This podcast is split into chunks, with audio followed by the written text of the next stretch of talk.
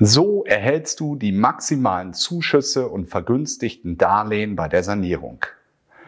Wie man sein Haus fit für die Zukunft macht, langfristig Heizkosten spart und dies maximal gefördert bekommt, erfährst du nach dem Intro. Dein Bauexperte mit Tobias Stahl. Alles, was du zum Thema Hausbau, Sanierung und Nachhaltigkeit wissen musst. In meiner letzten Podcast-Folge habe ich über drei ganz wichtige Dinge gesprochen, die du beachten solltest, bevor du ein gebrauchtes Haus kaufst. Dies war zum ersten ein Wertgutachten.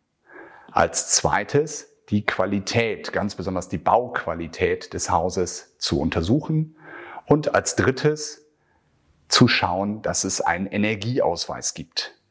Dort habe ich dir ganz viele Sachen erläutert, was man beachten muss, was für Anforderungen man hat, wenn man ein gebrauchtes Haus kauft, dass dort die oberste Geschossdecke einen gewissen Mindestdämmstandard erreichen muss, dass dort die Heizungs- und Warmwasserrohre gedämmt werden müssen und dass die Heizung auch jetzt schon getauscht werden muss, wenn sie ein gewisses Alter hat und nicht erst mit der nächsten Verordnung des Gebäudeenergiegesetzes. Nun ist die Frage, bekomme ich dafür auch irgendwie etwas gefördert? Oder muss ich das Ganze so bezahlen? Inwieweit unterstützt der Staat mich dabei? Dort gibt es zwei Maßnahmen, die man treffen kann mit unterschiedlichen Förderbedingungen. Die erste ist die BAFA. Hier werden Einzelmaßnahmen gefördert. Das bedeutet, wenn man nur das Dach neu dämmt oder nur die Heizung austauschen würde oder andere unterschiedliche Maßnahmen dort nehmen würde, bekommt man einen direkten Zuschuss nach Fertigstellung der Maßnahmen und Einreichung der entsprechenden Kosten. Dies ist bei so ziemlich allen Dämmmaßnahmen 15 Prozent der Kosten, bei Anlagentechnik beziehungsweise Heizungsoptimierungen auch 15 Prozent. Und wenn die ganze Heizung ausgetauscht wird, also der Wärmeerzeuger getauscht wird, sogar bis zu 40 Prozent. Also man bekommt Faustformel ungefähr ein Drittel vom Staat geschenkt, wenn man sich für eine neue Heizung entscheiden würde. Zusätzlich gibt es noch einmal 50 Prozent der Kosten für die Energieberatung, die Fachplanung und die Baubegleitung, also für den Experten, der einen dort berät, begleitet und das Ganze überwacht, von der BAFA zurück. Hier gibt es gewisse Obergrenzen, die nicht überschritten werden müssen. Wichtig ist dabei, wenn man sich für Einzelmaßnahmen entscheidet, die Einzelmaßnahmen sind nicht der aktuelle Standard, sind auch nicht der Neubaustandard, sondern sind sogar über diesen hinaus. Der Staat sagt, wenn man sich nur für Einzelmaßnahmen und nicht für die Sanierung des kompletten äh, Gebäudes entscheidet, dann müssen diese Maßnahmen so gut sein, dass sie wirklich langfristig halten, ganz besonders, wenn sie auch noch bezuschusst werden. Und das führt dazu, dass der Aufwand für diese Einzelmaßnahmen höher ist als der aktuelle Neubaustandard.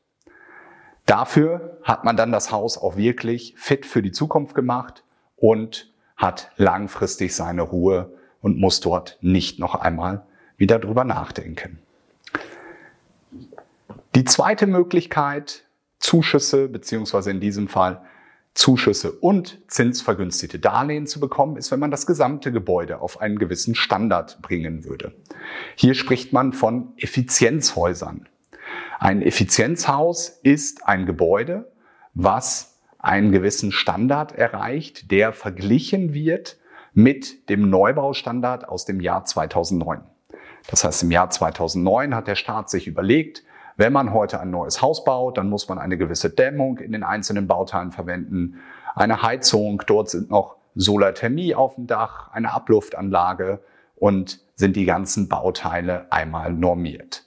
Und wenn man nun ein Haus ausrechnet, diese Dämmung und Technik dort eingibt, den Klimadatensatz von Brandenburg, also Mitteldeutschland nehmen würde und das Haus das ganze Jahr über auf 19 Grad beheizt und regelmäßig lüftet, dann würde ein gewisser Primärenergieverbrauch bzw. Bedarf dabei entstehen.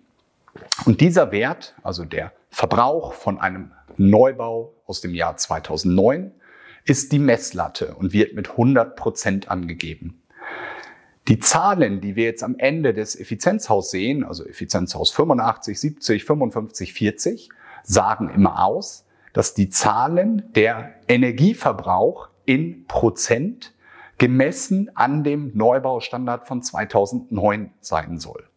Das bedeutet, es ist ein Effizienzhaus 70, verbraucht somit 70 Prozent der Energie des Neubaustandards von 2009 und ist somit logischerweise 30 Prozent energiesparender. Das bedeutet, wir wollen nun ein Gebäude, ein gebrauchtes Gebäude, was einige Jahrzehnte alt ist, auf den Standard bringen, der besser ist als ein Neubau aus dem Jahr 2009. Und ein Effizienzhaus 70 ist so der Standard, den wir seit 2016 im Neubau bauen wollen. Dies ist die Erklärung, dass man das Wort Effizienzhaus und die Zahlen dahinter verstanden hat, weil sehr häufig ähm, die Interessenten, mit denen ich spreche, gar nicht wissen, was ist denn überhaupt das und was bedeuten diese Zahlen. Zum Verständnis, umso niedriger die Zahl, umso niedriger der Energieverbrauch, aber auch umso höher ist der Anspruch, diesen Standard zu erreichen. Wenn man dies nun schafft, gibt es zwei Darlehen. Das eine ist 120.000 Euro, das zweite 150.000 Euro. Das höhere Darlehen bekommt man, wenn man ein Gebäude baut, was mehr als 55 Prozent aus erneuerbaren Energien beheizt wird. Also zum Beispiel mit einer Wärmepumpe. Diese Frage wird sich in Zukunft nicht mehr stellen, weil wir dann nur noch Wärmepumpen verbauen sollen oder dürfen, je nachdem, was die Politik nun entscheidet.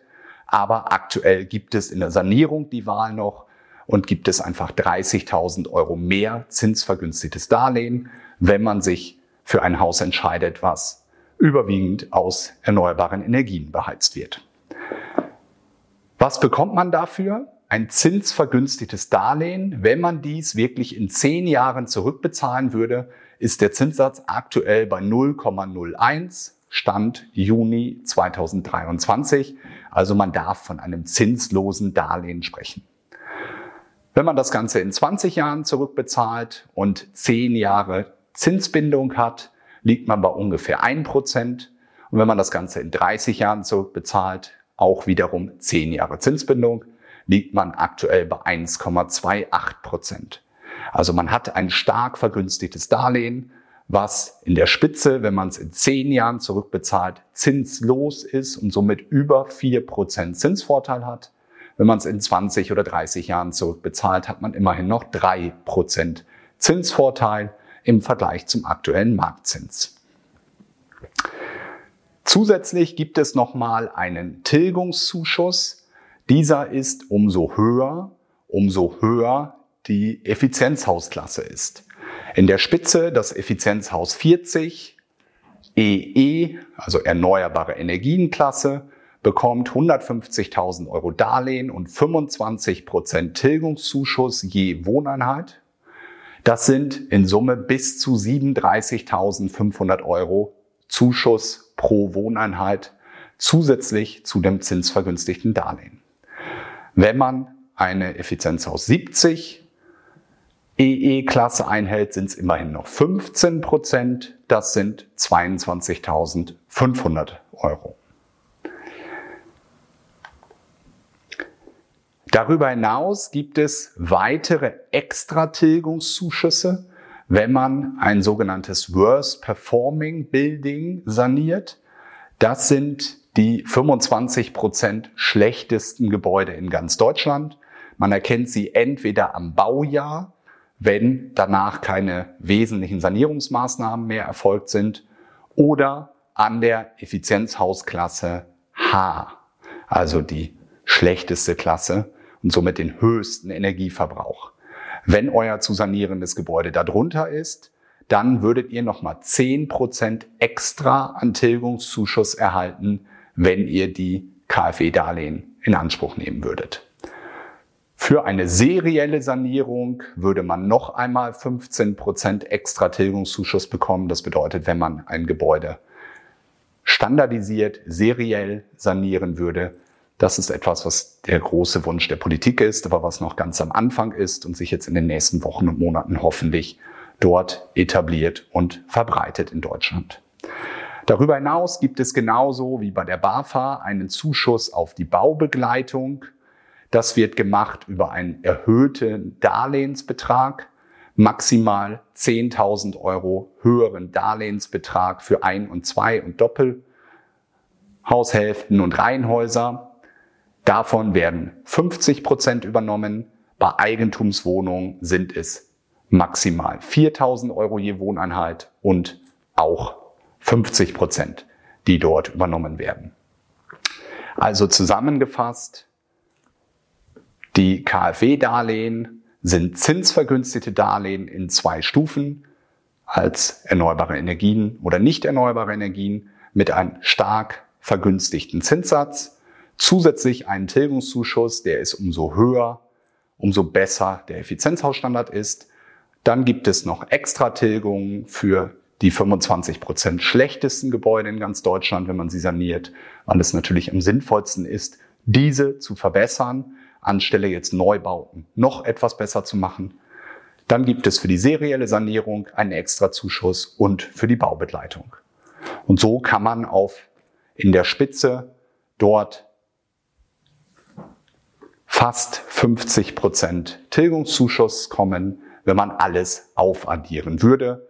Die meisten werden so beim Effizienzhaus 70 landen und somit 15 Prozent plus X an Tilgungszuschuss.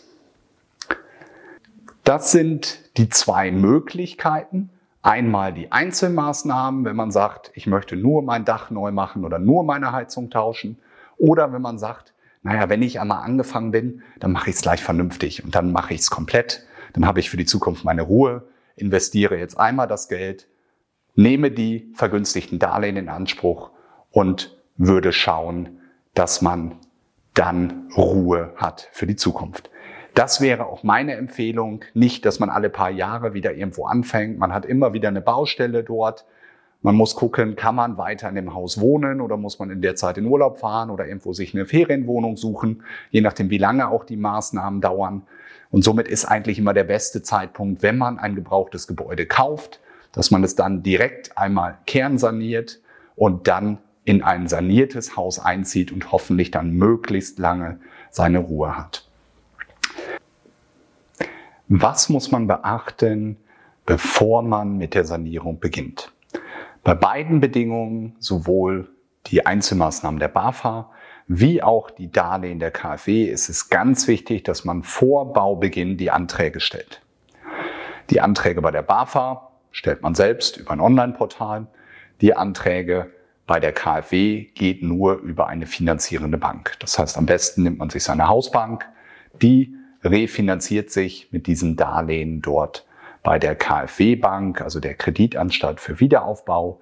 Das ist eine teils staatliche Bank, die genau für die Vergabe der zinsvergünstigten Darlehen und Zuschüsse vorgesehen ist. Dementsprechend bekommt auch jeder die gleichen Zinsen.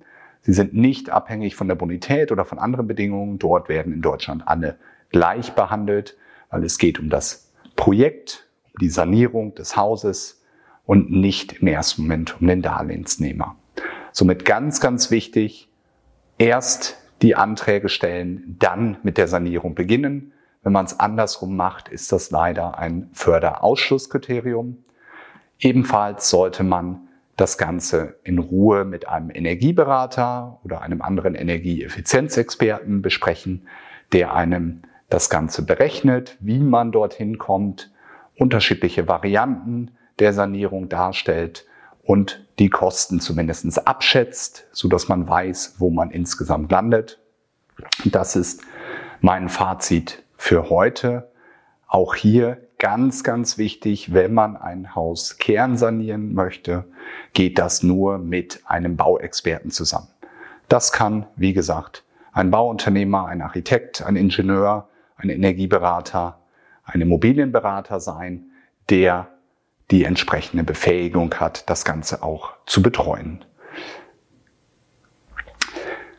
Wir machen jetzt einmal einen kurzen Blick in die Zukunft. Keiner weiß natürlich, was wirklich dort ist. Keiner weiß, wie die Bedingungen in Wochen, Monaten oder sogar Jahren aussieht. Das, was ich aber ganz persönlich glaube, ist, dieses Jahrzehnt wird entscheidend sein, ob wir den Klimawandel dort bekämpfen, ob wir dort die richtigen Schritte einleiten oder nicht. Und somit sieht man sowohl bei der Regierung wie auch bei der EU und auch bei der Politik weltweit, dass inzwischen die meisten Staaten erkannt haben, dass man was tun muss, dass wir dieses Problem anfassen. Und dass es nicht nur um Geld geht, das ist natürlich ganz wichtig, es muss für jeden von uns bezahlbar sein. Es bringt nichts zu sagen, man muss das tun, wenn es nicht umsetzbar ist. Und da erwarte ich auch den Staat in der Pflicht, uns zu helfen, dir zu helfen und dir Möglichkeiten zu geben, diesen Schritt zu gehen, so dass du ein ganz tolles Haus bekommst, wo man keine Zugerscheinung hat, wo es wohlig warm ist, wo es nicht zu warm im Sommer ist. Also all die tollen Vorteile, die man mit der Dämmung bekommt. Sie hilft in zwei Richtungen. Sie sorgt dafür, dass es im Sommer kühl bleibt und im Winter warm bleibt und nicht andersrum. All dies ist dort der Fall. Aber wir müssen auch was tun, um den Klimawandel dort aufzuhalten. Und da ist natürlich die Sanierung von den ältesten Gebäuden der größte Hebel, den wir haben, wenn wir ein sogenanntes Worst Performing Building auf einen Neubaustandard, ein Effizienzhaus 70 von 2016 bringen, dann haben wir das natürlich 30, 40 Jahre in die Zukunft gebracht und erheblich verbessert und damit auch die Heizkosten auf einen Bruchteil dort minimiert. Also was kommt in der Zukunft? Das Ziel wird es sein, alle gebrauchten Immobilien auf den Effizienzhaus 70 Standard zu bringen. Deswegen habe ich den auch immer wieder genommen. Und das wäre auch das Ziel, was ich eben mitgeben würde. Versucht mindestens den Effizienzhaus 70 Standard zu erreichen. Dann werdet ihr nach aktuellem Wissensstand langfristig Ruhe haben. Das ist auch das, was vor fünf bis zehn Jahren wir im Neubau als den Peak, also als das wirtschaftlichste System dort benannt haben und gesagt haben, noch mehr Dämmen macht nur in den wenigsten Fällen Sinn. Ganz besonders bei der Sanierung, wo es noch schwieriger ist, diesen Standard zu erreichen, sehe ich nicht das Effizienzhaus 40 oder 55, sondern ganz klar das Effizienzhaus 70 als Ziel, ähm, weil man das mit einem moderaten Aufwand erreichen kann. Zusätzlich müssen wir davon ausgehen, dass in Zukunft alle Heizungen auf Wärmepumpe getauscht werden müssen. Ob das jetzt kurzfristig erfolgt oder langfristig, mittelfristig werden wir sehen, aber es wird definitiv in diesem Jahrzehnt kommen. Dementsprechend meine Empfehlung, tauscht leicht die Heizung gegen eine Wärmepumpe. Außer sie ist halt noch relativ neu, funktioniert gut, dann sollte man natürlich nicht ein System tauschen, was halt einfach noch gut intakt ist, vernünftige Werte hat und einen nicht zu hohen Energieverbrauch, weil auch das wäre nicht nachhaltig, etwas Neues oder halt Junges, Gebrauchtes einfach so wegzuschmeißen und auszutauschen. Aber ansonsten ist es immer sinnvoll, auf eine Wärmepumpe zu wechseln.